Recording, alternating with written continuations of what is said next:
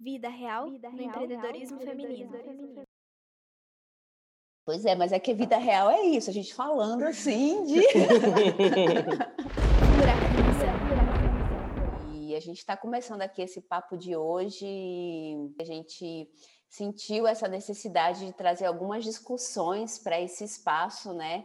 É, de, de tão democrático, né? Na verdade, porque a gente entende que o hashtag Vida Real é algo que a gente se identifica muito, porque é, é o que acontece, né? Então, a gente sentiu essa necessidade de, de trazer para esse espaço o que de fato acontece nas nossas vidas. Então, tudo que a gente quer é, de, é ser muito transparente, ser muito genuíno e abrir essa discussão aqui para todo mundo com o intuito de, de troca e de, de genuinidade, né, Débora? E aí a, a gente lembrei da Débora, bati um super papo com ela e tentando contextualizar aqui a, o nosso papo, né, tem uma, uma, uma contestação assim que é bem implacável de que as mulheres, né, elas empreendem desde sempre, né? Mas é, na verdade é, desde pequena, né, desde a mais tenra idade, quando elas, nós somos convocadas a, a, ajudar nas tarefas de casa, sem que isso seja considerado um trabalho infantil, né, doméstico, ou mesmo nunca ninguém é remunerado por isso, e independente da, da classe socioeconômica, né, até o final dos nossos dias, né, e sobretudo, inclusive porque a tarefa do cuidar sempre é nossa, né, sempre é das mulheres. E, no entanto, né, quando se trata do reconhecimento, do respeito, da reverência a esses trabalhos, né, entra em cena a conveniente invisibilidade, né, como se fosse um atributo nosso, mas não passível de remuneração. Né? Então, afinal, a cultura e, historicamente, tais trabalhos sempre foram coisas de mulher, ou seja, se for somar tudo que a gente trabalha e não recebe por isso, eu imagino que todas, muitas de nós, ou quase todas nós, estaríamos milionárias. E, curiosamente, somos responsáveis no Brasil por quase metade do sustento dos lares, jornadas triplas, ganhando muitas vezes apenas por uma delas, ou metade delas, eu ouso dizer, para falar bem a verdade. Mas é claro que o empreendedorismo vai muito além dessa lógica maker de fazer hands-on, de gastando força e suando a camisa. Assim, muita inteligência, estratégia acima de tudo, voz, cara e articulação em rede, passando pelo ativismo também. Temos duas delas aqui. Um movimento já mais ou menos audível e inegável que vai dos feminismos contemporâneos às redes. O que a gente está reivindicando, na verdade, são formas de gestões do mundo, seja no hashtag 8M ou nos movimentos hashtag MeToo ou no Times Up, Rede Mulher Empreendedora, Movimento Mulheres no Brasil, no âmbito público e no privado. E isso, na verdade, não tem mais volta. E quando se fala de empreendedorismo, isso vai muito além da lógica, envolve muito mais do que esse quadro que a gente está nessa hashtag que a gente traz aqui na vida real. E para isso, a gente trouxe hoje uma empreendedora que eu admiro demais, a Bileb traz né, a, a, gente sai mapeando é, que têm muito, muita aderência, muita afinidade com a gente, e quando o assunto é empreendedorismo, e principalmente menina. E a, essa pessoa é a Débora de Mari. E a Débora, ela é fundadora da Força Meninas, ela é consultora de gênero, ela é finalista do MIT Solve 2020. Ela foi participante do Facebook Community Fellow, ela é empreendedora social, ela é ativista do direito das meninas e ela está conosco aqui para tocar uma ideia muito bacana e furacanizar aqui as, as nossas mentes, como a gente costuma dizer e quando o assunto é empreendedorismo e vida real. E Débora, eu vou falar, parar de falar um pouquinho, porque ninguém melhor do que você para explicar para a gente que trabalho maravilhoso, quem é Débora e que trabalho maravilhoso você faz aí com Força Meninas. Marcela, primeiro, obrigada. É uma alegria estar aqui com você, com a Clara, conversando sobre um tema tão importante, né? E tão cheio de fantasia, né? Que eu acho que o empreendedorismo feminino é um tema que vem permeado de muita fantasia, até por quem nunca empreendeu, que era meu caso antes da Força Meninas. É, eu nunca tinha empreendido antes, né? É, e no caso da Força Meninas, a Força Meninas ela nasceu e ah, já estou atrapalhando aqui, né, gaguejando, voltando, pensando e falando, mas vamos lá. Então, antes, queria agradecer mesmo a vocês por essa oportunidade, dizer que a Marcela, engraçado, que no mundo de empreendedoras femininas, como todo mundo aí permeado por mulheres, eu conheci a Marcela numa uma oportunidade muito legal na embaixada, na Semana de Inovação da Embaixada da Suécia, em Brasília. E a Marcela literalmente me olhou no olho, tomou café comigo quando eu estava tomando café sozinha da manhã, e eu acho que isso é muito bacana e genuíno e diz muito sobre o movimento do que a gente, como Força Meninas, acredita e que as meninas do Bilebs também acreditam nesse movimento conjunto, né? De que a gente vai junto, olha no olho, senta, troca ideia e traz verdade, né? Porque também é, o empreendedorismo, como tudo, né? Ele é a indústria da fantasia e muito se vende baseado na fantasia, né? Então, é muito importante quando a gente encontra outras mulheres que estão vivendo a mesma situação, os mesmos desafios, consegue olhar no olho e sentar na mesma mesa tomar um café e trocar ideia, contribuir, trabalhar juntos. Então, de novo, obrigada. Agora, sobre a Força Meninas. Então, a Força Meninas nasceu aí de uma inquietação que eu tive depois de 12 anos de vida corporativa. Então, tive 12 anos de vida corporativa certinho. Então, aquela história de que você tem que ter o seu emprego para ter sua independência financeira, você faz uma faculdade, aí você tem que ter o seu emprego para ter sua independência financeira. Eu vivi essa vida durante 12 anos. Eu agradeço esse período por tudo que eu aprendi e por ter isso tudo ter me levado a um empreendedorismo é, um pouco pé no chão, não completamente pé no chão, mas um pouquinho pé no chão, porque eu já tinha uma vivência corporativa, né? Mas, ao mesmo tempo, é, isso tudo aumentou as minhas inquietações sobre a minha condição de mulher e de gênero. Então, para mim, naquele ambiente, não era nada claro o que faziam as pessoas, é, o que faz com que as pessoas cresçam, como é que vem o reconhecimento, o que, que eu precisava fazer para ser essa líder que eu almejava tanto, que vivia no meu sonho de menina aí, de ser uma líder que de fato senta numa mesa de decisão, que decide, que fala sem ser, ser interrompida, né? Porque o que a gente vive no mercado, no mundo corporativo, principalmente quando você, quanto mais você ascende na carreira do mundo corporativo, é como se tivessem lugares já determinados para as mulheres. E as poucas mulheres que conseguem ascender a alguns outros lugares, elas são pouquíssimo ouvidas, pouco influentes e por assim vai, né? E aí, nesse período, eu tive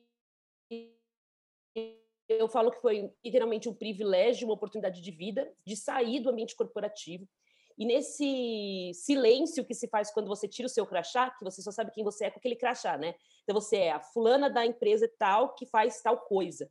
E quando você tira isso, né, joga para fora, você fala: caramba, quem, quem eu sou agora? O que, que eu gosto de fazer? O que, que importa para mim? E eu passando nesse dilema, eu de fato voltei aí numa coisa que eu sempre fui muito movida quando eu era menina, que era essa questão de fazer a diferença, de decidir coisas, de influenciar ambientes, né? E que muitas vezes era penalizado, por exemplo, na escola ou no ambiente de trabalho, porque às vezes as pessoas não querem ouvir o que você quer falar, etc. E disso nasceu é, o meu estudo, a minha pesquisa sobre o que tornava as mulheres líderes. E eu fui para lá na infância, eu me dei, eu dei de cara com a Débora, que tinha, sei lá, 11, 12 anos, e que a, a diretora chamava a mãe para falar que eu influenciava as pessoas negativamente, coisas desse tipo. E por que negativamente? Hoje, como adulto, eu olho, na verdade, eu só questionava o que eles entendiam que não podia ser questionado, né? Que é uma característica muito importante de quem, de fato, quer tomar o protagonismo da sua vida, da sua história.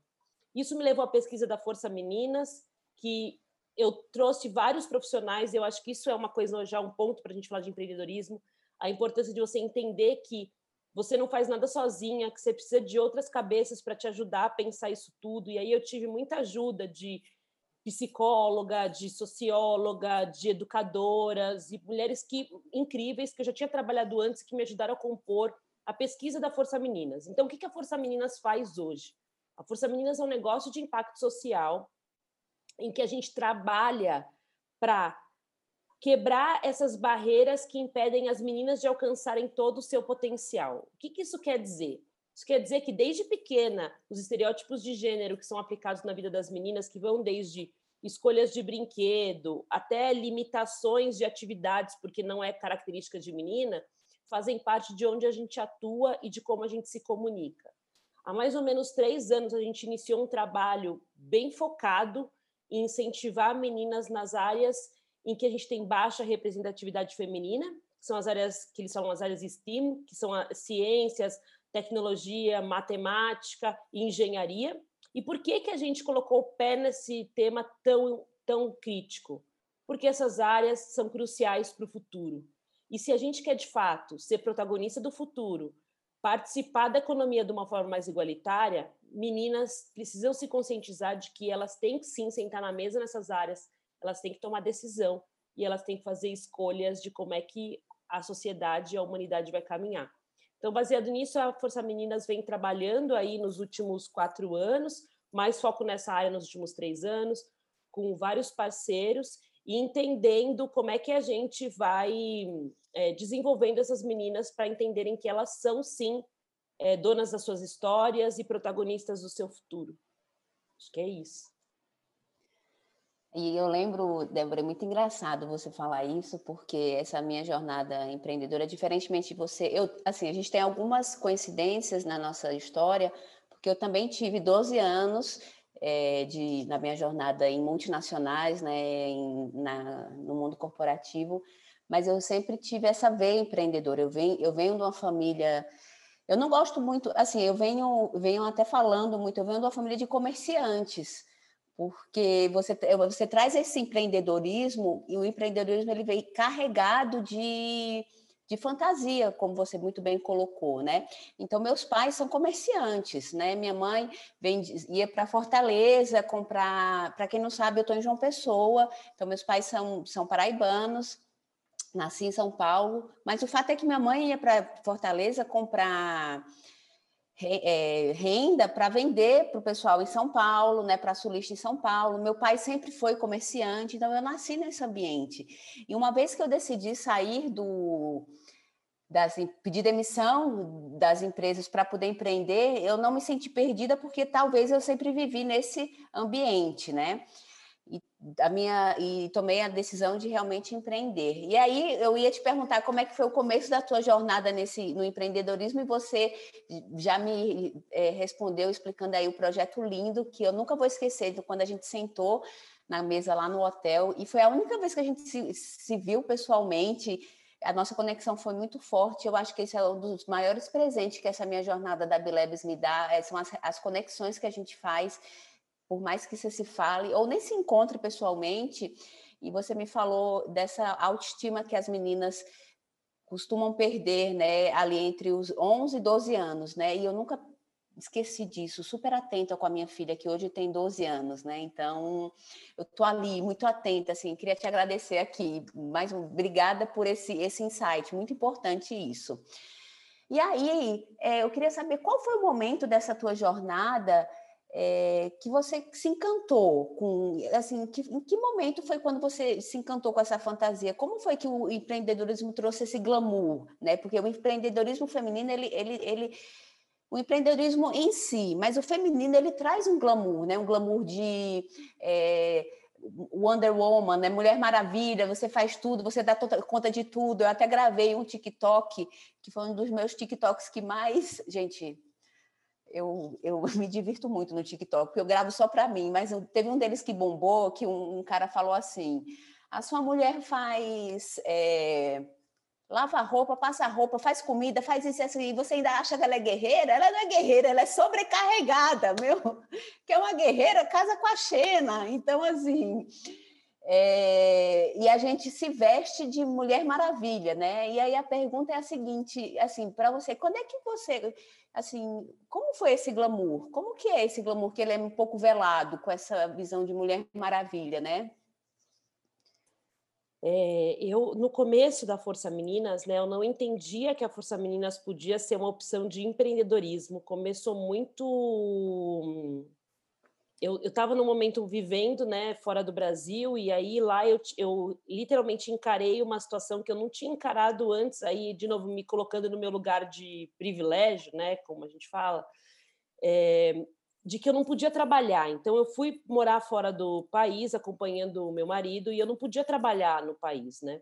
E aí eu decidi, eu tinha aí trabalhado 12 anos, literalmente guardei meu dinheirinho, falei, então tá bom, então eu vou estudar e fazer o que é, o que faz sentido para mim. Então, quando eu comecei, eu não imaginei que eu ia ser uma empreendedora. Eu continuei procurando emprego e tentando trabalhar numa empresa tradicional como eu trabalhava antes. Com o tempo, aquilo foi perdendo cada vez mais a cor e o significado, e eu fui tentando buscar formas de rentabilizar o que eu estava fazendo. Então, eu fui tentando buscar formas de.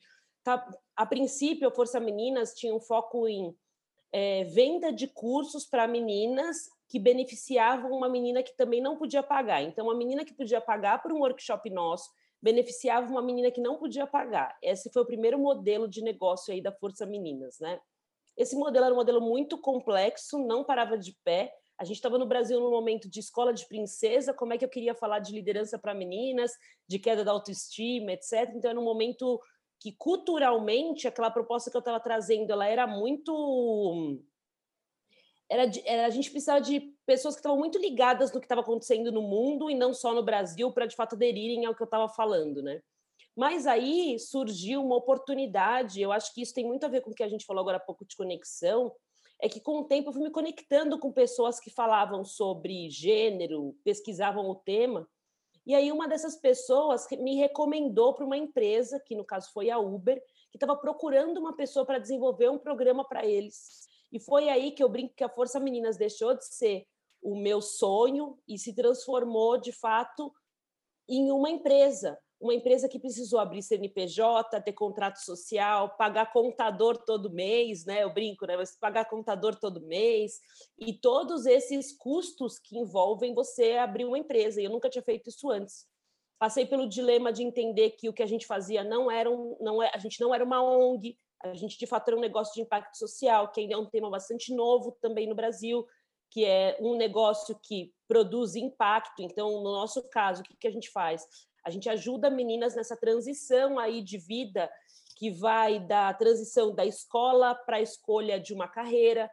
Então, é, passei por todo um trabalho muito extenso de me aprofundar nisso tudo. Mas o que eu percebi muito é, muito para mim é muito claro, é como você disse. A minha família era uma família, a sua família era uma família de comerciantes. A minha família era uma família de pessoas que trabalhavam em empresas, minha mãe funcionária pública concursada. Então, pra, na cabeça deles, os caminhos para conseguir aí a, essa estabilidade financeira vinham desses caminhos. Então, eu de fato tive que buscar uma trilha. Eu tive, a, como eu trabalhei com muita gente bacana, eu tive a oportunidade de me conectar a pessoas que me trouxeram um novo olhar nesse caminho da, do empreendedorismo. Mas para mim foi muito, e ainda é, né? Muito tombo e, e, caminha, caminha e cai e levanta, sabe? É, muito pouco, muita, muito, é, pouquíssima estrutura, sabe? E aí eu falo, e aí eu trago um pouco isso. E aí, de novo, existem vários níveis de. Eu, hoje em dia, todo mundo coloca empreendedorismo tudo num balaio só, e não é tudo num balaio só. Uma coisa é você precisar sobreviver do, do. Você sobrevive pelo seu empreendedorismo, então você, por exemplo, você. Você é comerciante, você vende alguma coisa, você vende no Instagram, você compra mercadoria e vende, isso é uma coisa, né? E aí você está desenvolvendo ali seu negócio. Outra coisa, por exemplo, quando uma pessoa, ela de fato, ela está aí, ela consegue é, unir conexões para construir de fato um negócio, né?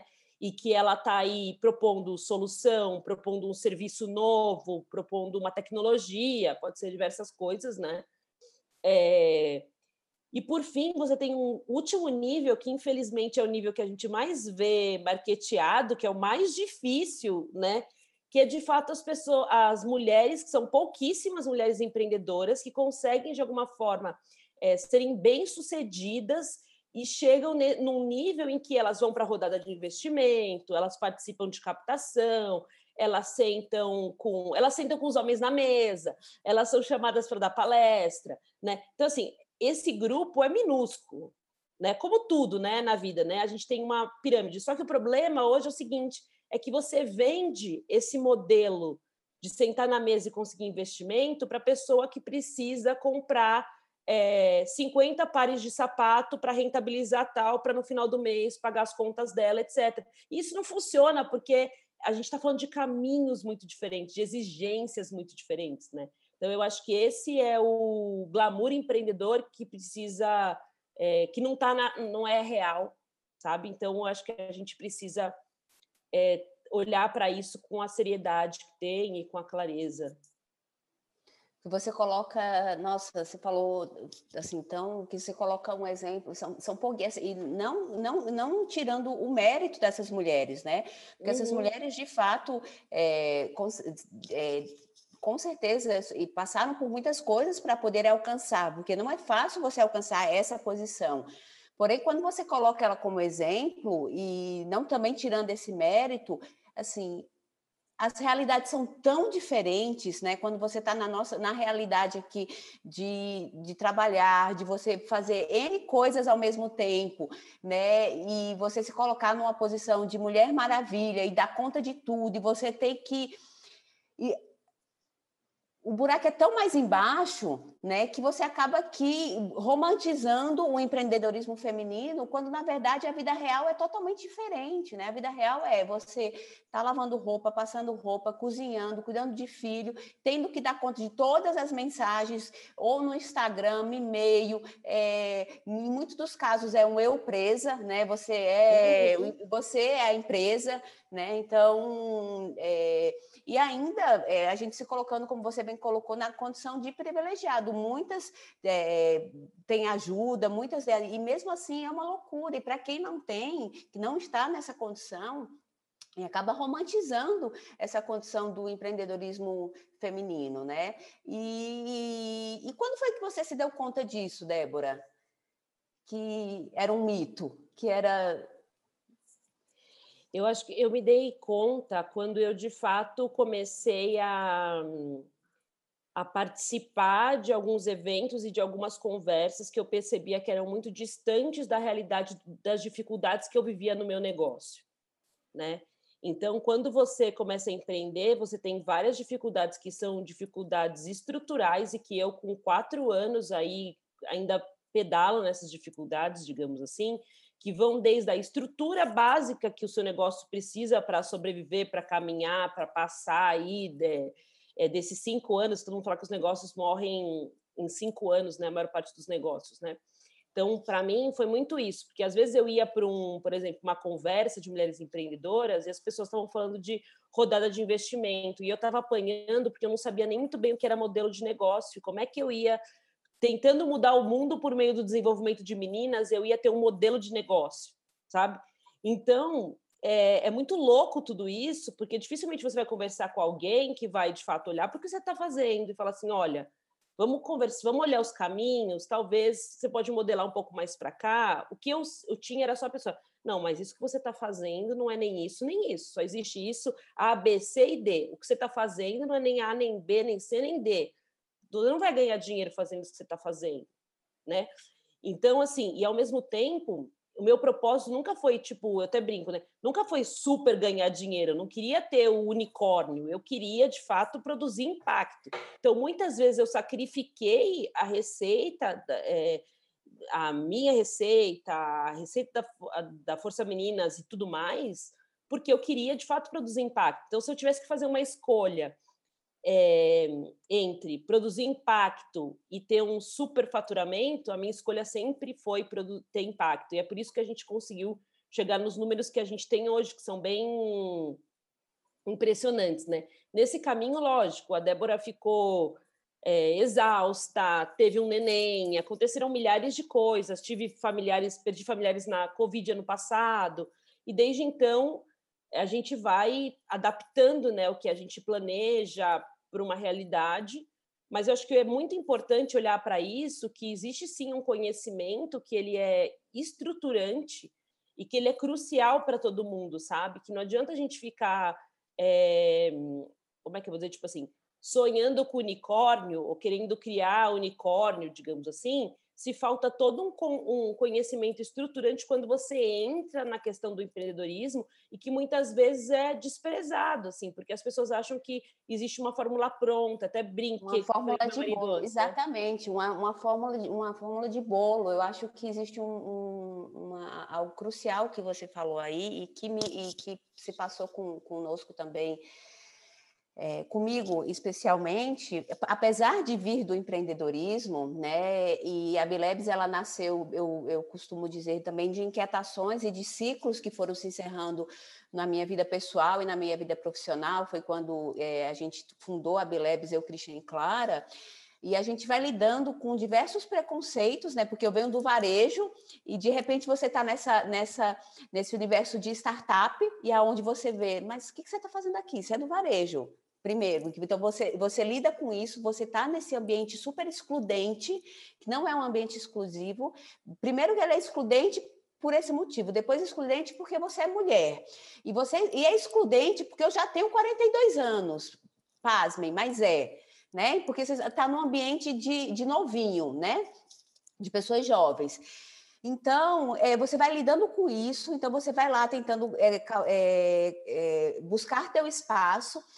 E quando você vai para esses encontros, para você sai viajando no Brasil, né? Então, assim, antes da pandemia, até ali, inclusive não te encontrei, né? A gente estava em São Paulo, ali na, na, semana da pandemia, a gente teve que cancelar Verdade. tudo, porque foi naquela semana terrível. Ainda naquela semana, e, e começou a me, me, me invadir uma angústia, uma angústia, porque eu tomei ali uma decisão. Eu ia parar de comparar o meu negócio com outros negócios. Ali, naquele momento, a Bilebs não tinha completado nem dois anos e eu tomei a decisão de parar de comparar meu negócio com outros negócios. E foi aonde o ano de 2020 foi o ano que a gente conseguiu mais resultado, foi onde a gente conseguiu. Eu parei de. Eu tomei algumas providências. Eu vou, é, na minha vida. E, e, eu acho que essa questão da gente comparar os nossos negócios com outros negócios é, é algo que é a pior coisa que você faz dentro desse ambiente de, do empreendedorismo, justamente pelo que você falou. Porque não existe receita de bolo. Não existe. Você pode se inspirar, mas você tem que ter muito cuidado com quem você se inspira, aonde você se inspira. Porque a gente está vivendo uma época, assim, existem muitas pessoas que podem, você pode é, é, se inspirar, né? Existem diversos empreendedores, diversas pessoas que você pode, mas se você consumir demais, você vai ficar louca, porque a tua história nunca vai ser igual à daquela pessoa. Né? E como você bem disse, como é que eu vou estar tá falando de rodada de negócio se eu não tenho nenhum modelo de negócio? Né? Então, é, vale muito mais a pena você estar tá prestando atenção no teu negócio, no core do teu negócio, no centro do teu negócio, do que estar tá prestando atenção ao redor, né? Do que você está é, fazendo todas essas conexões sem saber o que está acontecendo dentro do teu negócio. E quando a gente fala de mulher, Débora, tem um, complica tem um complicador a mais que eu trouxe aqui no no começo da tua história, é todas as, todas as, as jornadas que a gente carrega. Porque aí você tem. É, esses dias eu li uma reportagem da, da New York, the New York Times, é, que falou que não é nem mais é, a síndrome do, do, burnout, né? É uma traição, né? Assim, é, com a pandemia, né? Assim, a sociedade trai. Como é que você faz, né? Com a, com toda a questão de você não ter escola, assim, observa um ano e dois meses, não, um ano agora, né? Março, março, né? Um ano de crianças sem escolas, de mães empreendedoras, com, com filhos em casa, tendo que empreender, tomar conta de tudo, né? Enquanto você tem uma cultura que você ainda tem que fazer o almoço. Né? Então, é, e aí essa reportagem do New York Times falou que não é nem burnout, é, burnout, é uma traição da sociedade, né? Achei muito... Uhum. Eu fiquei arrepiada porque é, é, foi muito forte isso, né? Então, por isso que você tem que ter cuidado quando você está nessa jornada, e uma jornada muito corajosa, porque é, é uma coragem, empreender. É, eu acho que esses dias eu vi uma definição, não foi uma definição, acho que eu fiz uma relação é, de que empreender é a coragem de ser otimista, né? Você tem que ter a coragem de ser otimista todos os anos, de você ter essa, de você não cair nessa cilada, né? De você, porque a consequência é justamente, acho que era isso que você ia dizer, né? As, tudo, tudo isso que você passou no ano de 2020, obviamente que teve algumas a gente passou por uma pandemia e você teve que tomar algumas algumas decisões sérias na sua vida, né? Depois de tudo uhum. isso que uhum. aconteceu, e você se deu conta disso? Com certeza, é, eu acho que eu fiz um movimento, né? Primeiro de vida mesmo, de mudança física, né? É, a gente muitas vezes sacrifica o que a gente quer, ou o que a gente entende que é o melhor para nossa família, por uma questão de estar tá fisicamente no local ou estrategicamente no local para estar tá conectado. Principalmente ser empreendedora, que você tem que estar tá nesses eventos, né, conectado com as pessoas. Então, muitas vezes você sacrifica isso. E eu fiz um movimento contrário. Em vez de ir para. Eu saí da capital e vim para o interior.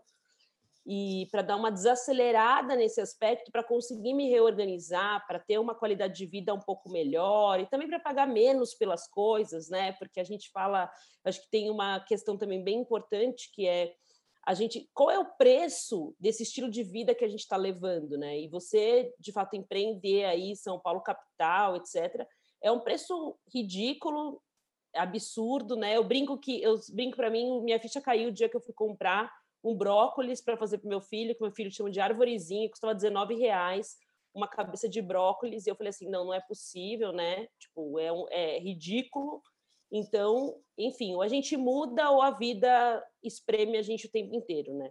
Então, para mim, foi esse o primeiro movimento de sair do grande centro, mesmo sabendo todo mundo, você tá maluca? E quando as coisas voltarem ao normal? E eu para as pessoas, então as coisas não vão voltar. Né? E quando, e, e quando a gente voltar a conviver, a relação com, com o trabalho é outra e eu quero me dar esse outro tipo de relação, sabe? Porque antes eu morava num lugar que era perto de onde eu ia deixar meu filho, como você disse, sem escola, né? Eu ia deixar meu filho, eu podia ir para uma reunião, só que em 20 minutos eu estava ali para pegar meu filho se acontecesse qualquer coisa, né? Então a gente vai criando esse sistema para conseguir sobreviver no mundo que a gente está. O que eu acredito é que dentro do empreendedorismo um ponto que chama muito a minha atenção também é que às vezes as pessoas elas investem aquele pouco que elas têm na construção dessa fórmula mágica com o intuito de ganho rápido e ganho imediato quase, né? E isso é muito triste porque o que a gente acompanha é um monte de gente perdendo o pouco que tem, né? Então eu acho também que a jornada empreendedora, ela precisa ser uma jornada também de conhecimento, de autoconhecimento de conhecimento de, do que você quer fazer, de para onde você vai, uma jornada de mais pé no chão, né? Eu acho que a pandemia também trouxe muito isso. Quantos negócios. Eu brinco, é, meu negócio só não fechou porque eu sou teimosa e insistente, sabe? Mas assim, quantos negócios. Na verdade, o que eu estou fazendo agora é literalmente quase abrir um outro negócio com as, com as características do que eu tinha antes. Eu não, é, eu não faço mais a mesma coisa. Sabe? A forma com que antes eu conseguia receita não é a forma com que eu consigo receita hoje. E com certeza um monte de empreendedor viveu a mesma realidade, né? Não, eu acho que, se você me permite, eu acho que eu vou dizer que você só não fechou, o seu negócio só não fechou porque você é muito resiliente. E eu acho que uma, uma das características, características que nós empreendedores, empreendedoras temos é a resiliência. Uma coisa que você falou que é muito, muito pertinente, Débora, e é justamente essa questão do investimento financeiro, né? Eu acho que essa onda toda do, empreende, do empreendedorismo é, e trazendo isso para a nossa realidade, e quando você se compara com outro, né? E isso atinge muito é justamente isso. Você não sabe de onde a outra pessoa está vindo, né? Então você olha, olha aquela determinada empresa que está investindo, que conseguiu é, monetizar em, em X meses, em um ano, em dois anos, e você não, porque a gente tem que monetizar, porque a gente tem que fazer isso, tem que fazer aquilo, e você se compara a um ponto de você ficar muito mal, né? E não entende que, na média, é, eu, sei, eu entendo que a gente está falando de outros modelos de negócios, de modelos de negócios que são mais rápidos, que são escaláveis. Inclusive, alguém me falou, não sei quem foi, alguém, eu conversando esses dias, ah, ah, ah lembrei. É, que tem pavor dessa palavra escalável, porque tem falou pavor dessa palavra escalável, porque é algo que dá uma pressão gigante, entendeu? Então, assim, o mundo mudou, mudou, mas é, olha, look around, né? Olha para teu, olha, olha para a tua realidade, né? Olha para, então assim, quem está perto, quem está em volta, quem, né? Que, exato, entendeu? Então assim, você fica colocando toda essa cobrança em cima de você, consumindo toda essa todas essas informações e sem fazer essa, essa reflexão. Isso aqui está de acordo para o meu negócio, isso aqui está de acordo para a minha vida, isso aqui está de acordo para a minha saúde, está de acordo para os meus filhos, eu vou queimar todo esse dinheiro que eu investi nisso no negócio, então esse retorno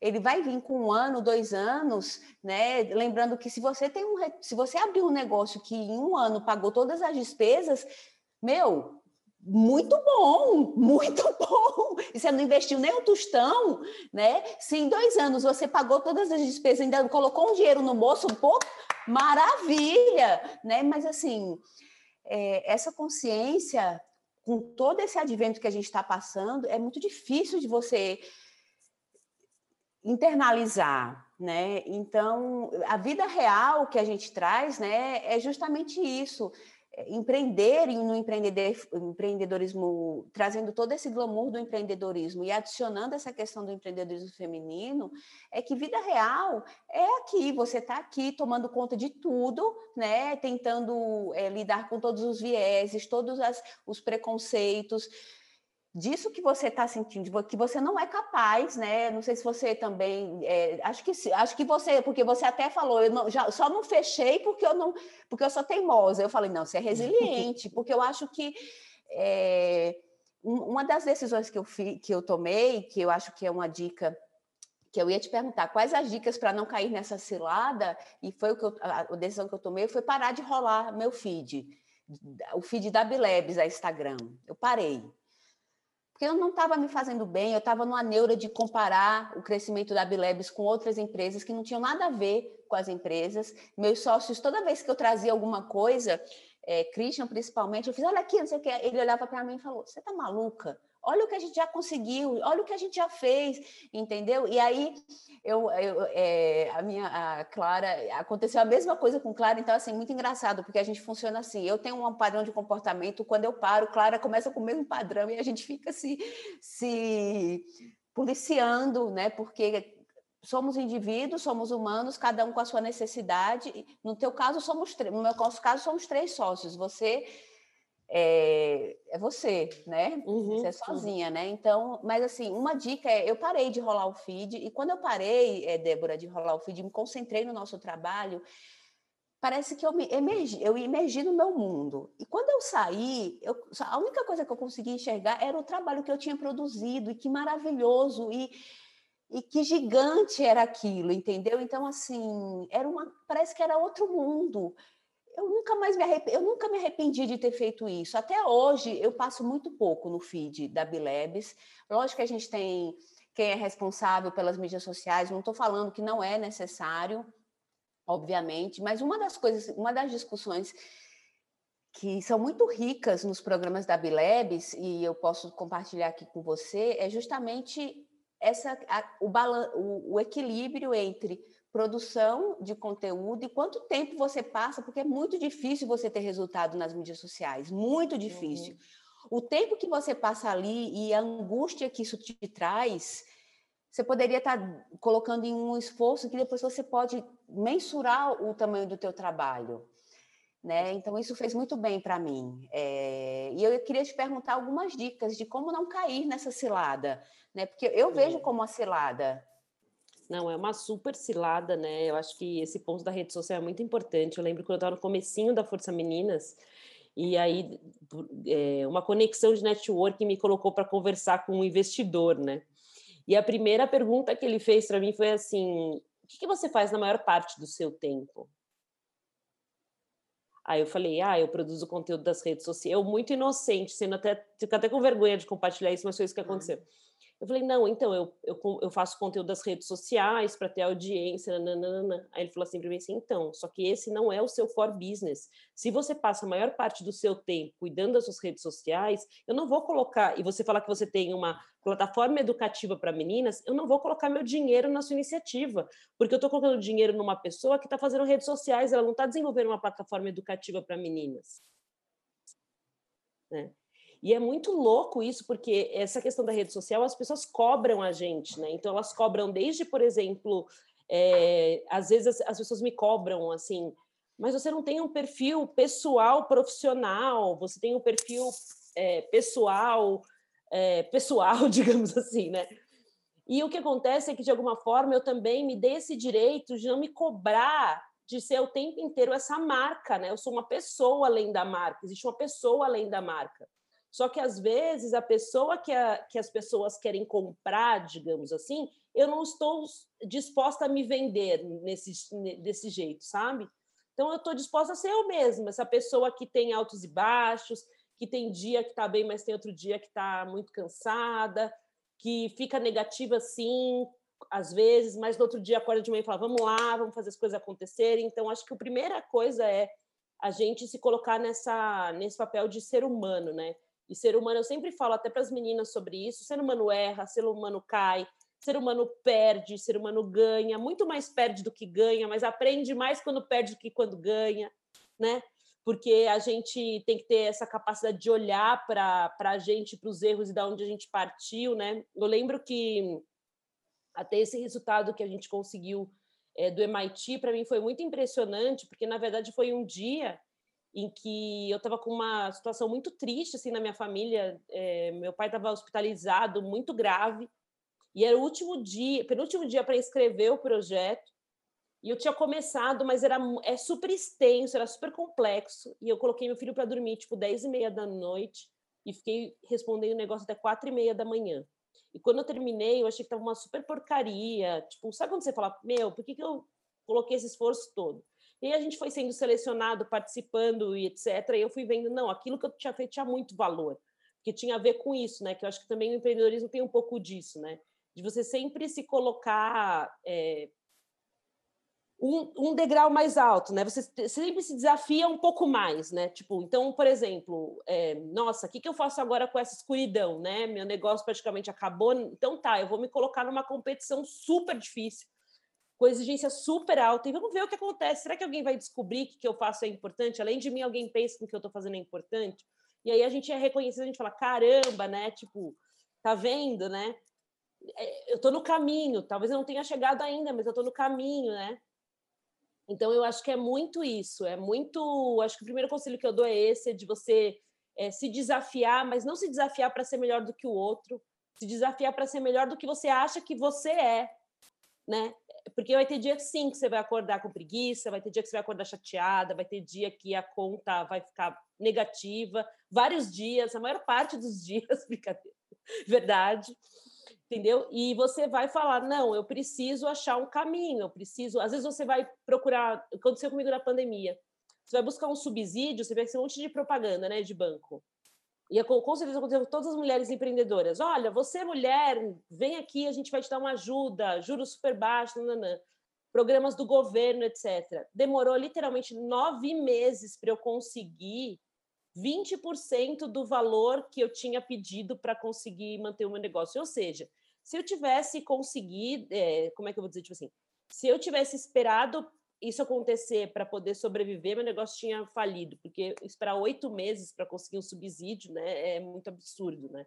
Enfim, e aí depois você literalmente o subsídio vira uma dívida, né? Que aí você tem que lidar com uma dívida. Então, assim, eu acho que como conselho que eu dou é isso. Acho que o empreendedorismo ele é uma vida na montanha russa, sim. Não tem a beleza do parque de diversão, Tipo, porque não tem a beleza do parque de diversão, sabe? E às vezes demora muito para a gente subir, parece que a gente está caindo sem fim, né? E a gente sobe um pouquinho e cai de novo, sobe outro pouquinho e cai de novo. Mas hoje em dia, o mais estranho é que eu não me vejo fazendo outra coisa que não empreendendo. Eu não me vejo de volta numa empresa, sentada numa mesa, decidindo por coisas que de fato não me interessam. Sabe? Porque eu acho que é um pouco isso, né? Talvez se eu encontre alguma, algum lugar que eu possa trabalhar que eu me interesse, talvez um dia eu mude de opinião. A gente não é fixo, a gente é. Todo mundo está sendo transformado o tempo inteiro. Mas eu acho que o primeiro ponto é esse. Depois é um ponto que eu tenho uma mentora que ela sempre fala isso para mim, eu tenho um pouco de dificuldade, mas eu acho que é muito importante, que é, primeiro você coloca a máscara de oxigênio no seu rosto. Sabe o avião tá caindo? A máscara de oxigênio vai no seu rosto. Então, não é você achar também que você tem que salvar a vida de todo mundo e você tá lá, está negativa, não está conseguindo fazer nada, sua família está precisando de você, não, não, não. máscara no rosto, sabe? Nem que por um tempo seus planos tenham que mudar. De repente, por um tempo, você vai ter que sim aceitar aquele aquele trabalho que não é exatamente o que você quer fazer e trabalhar em paralelo em outra coisa, até você conseguir fazer o que você quer fazer, sabe? É... E por último, acho que é invista em algo que você é boa, tenta enxergar o que você é boa e, e segura um pouco o papo do propósito, sabe? Eu, eu, eu, eu enfrento, eu conheço muita gente que fica pirando nesse negócio de querer encontrar o propósito e por isso não consegue fazer nada porque fica estacionado e, e no final, eu acredito muito mais na faísca, vocês, vocês falam em furacão, né? Eu acredito muito mais nessa faísca que, que a pessoa ela tem jeito para fazer aquilo, ela gosta mais de fazer aquilo, ela, aquilo que, que faz ela de... gerar movimento, né?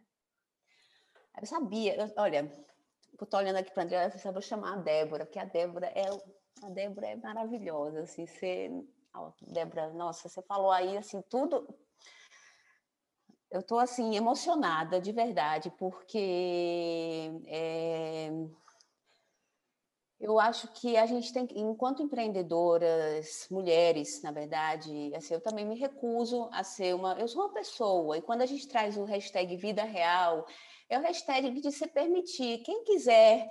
Mas, assim, eu, eu costumava falar assim: eu, eu sou essa. Não tenho mais idade, não tenho mais saco, não quero estar me marketizando-me, assim, esta sou eu, quer queira você, quer não. Então, hum. assim, eu vou ter meus altos, meus baixos, não sou perfeita, e isso está longe de ser uma arrogância. Não é uma arrogância. Mas eu enchi o saco de estar tá me colocando máscaras. Então, a Bilebs é genuinidade. A Bilebs acredita na genuinidade e na transparência das relações. Quem, meu perfil está aberto, quem quiser entrar lá para abrir, para ver quem é a Marcela, na, na, de boas, de bom humor, de mau humor, colocando minhas opiniões, posicionamentos políticos, está tudo lá. E a Bilebs, obviamente, é um reflexo disso, porque eu sou fundadora da Bilebs. Né? Então vão estar lá minhas relações pessoais, o que eu achar pertinente, o que eu não achar pertinente. E isso não significa que é uma coisa boa, uma coisa ruim, significa só que a gente está continuando nesse trabalho. Eu acredito muito nisso e eu estou muito feliz de escutar você falando isso. Porque é um trabalho gigante você se tornar uma marca. É um trabalho gigante enquanto você deixa de estar fazendo outras coisas. E é uma coisa que você não é. Você, e assim, eu posso trazer aqui para essa discussão, é, para quem não sabe e está assistindo, eu também sou franqueada de, da Copenhagen Chocolates. E nesse caminho, antes eu era franqueada, eu, eu era primeiro franqueada da, da Copenhagen para depois ser fundadora da, da Bilebs. E a minha assessora de imprensa da, da Copenhagen sempre trazia alguns assuntos que eram ali, eh, ficava na linha tênue, né, Bilebs e Copenhagen, e eu falava assim para ela, eu não, não existem duas Marcela é a mesma Marcela. Marcela, fundadora da Bileves, Marcela da Copenhagen. E é isso, é transparência, genuinidade, entendeu? Eu nunca vou ser duas. Né? E é isso uhum. que a gente traz. Eu acho que é isso é o que traz uma, uma paz de espírito. Uma... E quando você fala da faísca, a Bilebs ela traz como intenção né? A gente traz uma intenção. E deixa de lado, deixa ali o propósito. A gente traz o propósito, mas a gente traz uma intenção. Enquanto você tem uma intenção, vai trabalhando no que você quer, que o propósito vem. Então, Bem. assim, existem algumas palavras que se é, banalizaram, né? A gente fala se prostituíram e é, essa intenção. Então, assim, existem várias palavras, propósito é uma delas. Né? Então, a gente traz uma intenção, então a gente entendeu nisso. Eu lembro até o dia que Clara é, tava, a gente estava pensando no brainstorm e falou, Clara falou, não, é intenção, não é um propósito, porque o propósito era tão forte nas meninas, era um desespero, a gente ficava ali, ó, na sessão. Então, gente, é isso, né? É. E... É muito, e, e, e desvia as pessoas de um possível caminho também. Porque o que eu percebo, às vezes, quando eu converso com a pessoa, é que ela está tão focada nessa questão do propósito que ela fala, mas eu não tenho um propósito, eu não tenho um propósito. E aí você, é o que vocês trouxeram agora. Você não tem intenção, você tem que ter uma intenção, você não tem que ter um. O propósito vem. a hora que você se reconhece no que você faz, a hora que você entende para onde você está indo. Agora, se a gente ficar nesse papo do propósito, de é muito louco, né? Assim, é, eu acho que isso faz as pessoas voltarem muito. Eu, eu conheço pessoas talentosíssimas que estão patinando porque elas estão nessa vibe do propósito. E não tem quem as faça perceber que elas podem ter outros caminhos ou que elas podem buscar outras coisas, sabe? E aí começa é a bater poder... numa coisa de autoestima, sabe? E é esse, esse o poder da... baixa. Mas é esse o poder da, da comercialização, né? Então, se fala tanto de propósito.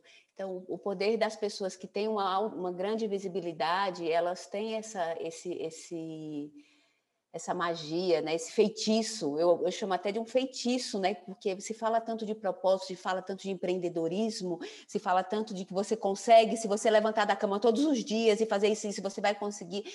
É um feitiço, né? Então, assim, você né? Então, eu acho que se a gente, para finalizar o nosso papo, Débora, é... se você tiver que dizer alguma coisa para quem está escutando a gente, para poder continuar, e uma pessoa tão resiliente quanto você, nunca mais disse que você. Eu sei que você é teimosa, você pode ser teimosa, mas você é resiliente.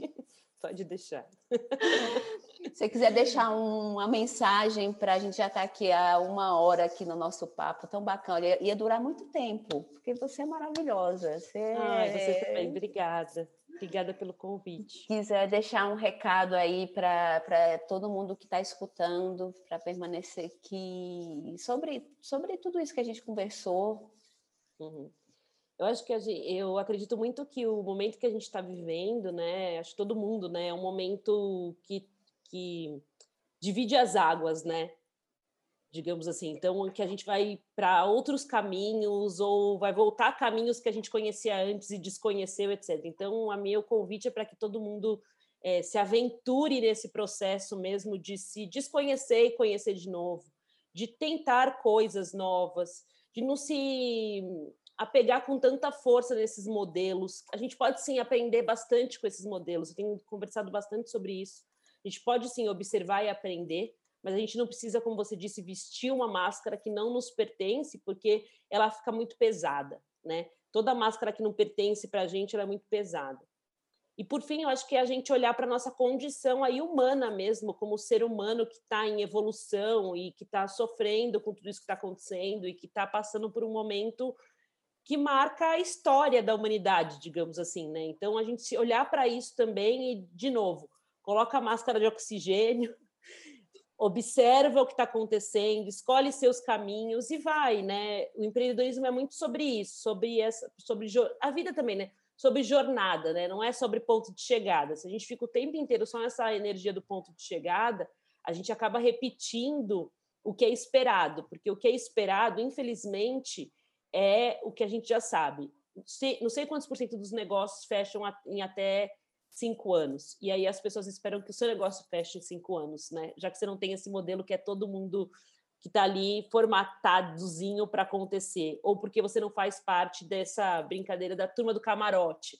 Então, é, é buscar os seus caminhos, buscar a sua autenticidade, né? O que te leva, o que te move mesmo. Acho que é, que é esse é isso que eu tenho para deixar. Pelo menos é assim que eu que eu sigo, né, navegando. Eu acho também assim para falar com o pessoal é e de entender que tá todo mundo aqui, né? Como é, tá todo mundo aqui, não tem nem certo nem errado. A gente está aqui. Alguns estão mais na frente, outros mais atrás, mas você está no seu tempo. Né? Tô, então, Clara está me falando aqui que a live tá, vai cair, que é uma hora. Então, eu queria uhum. muito agradecer, Débora, pela tua presença. Eu sabia que a escolha é, tinha sido muito, você tinha muito a contribuir. Queria agradecer a todo mundo que participou. Esse bate-papo vai ficar disponível em, em, todos os nossos canais. E queria reforçar de novo que a gente acredita muito é, na força da genuinidade e da transparência, na, na, na, na, transparência das relações e na genuinidade do ser humano, como você bem colocou, Débora. E quanto mais a gente entende isso, mais leve talvez vai ficando. A jornada do empreendedorismo, que é muito linda, mas eu vou falar uma, um, um, ditado bem nordestino: a rapadura é doce, mas não é mole, não. Então. Maravilhosa, é isso é, mesmo. É, então, então é isso, Débora. Muito obrigada. Obrigada, gente, pela participação. Uma semana aí, um resto de semana, né? Uma semana curtinha aí, maravilhosa para vocês. Beijão. Beijo, obrigada. Tchau, tchau. Tchau, tchau.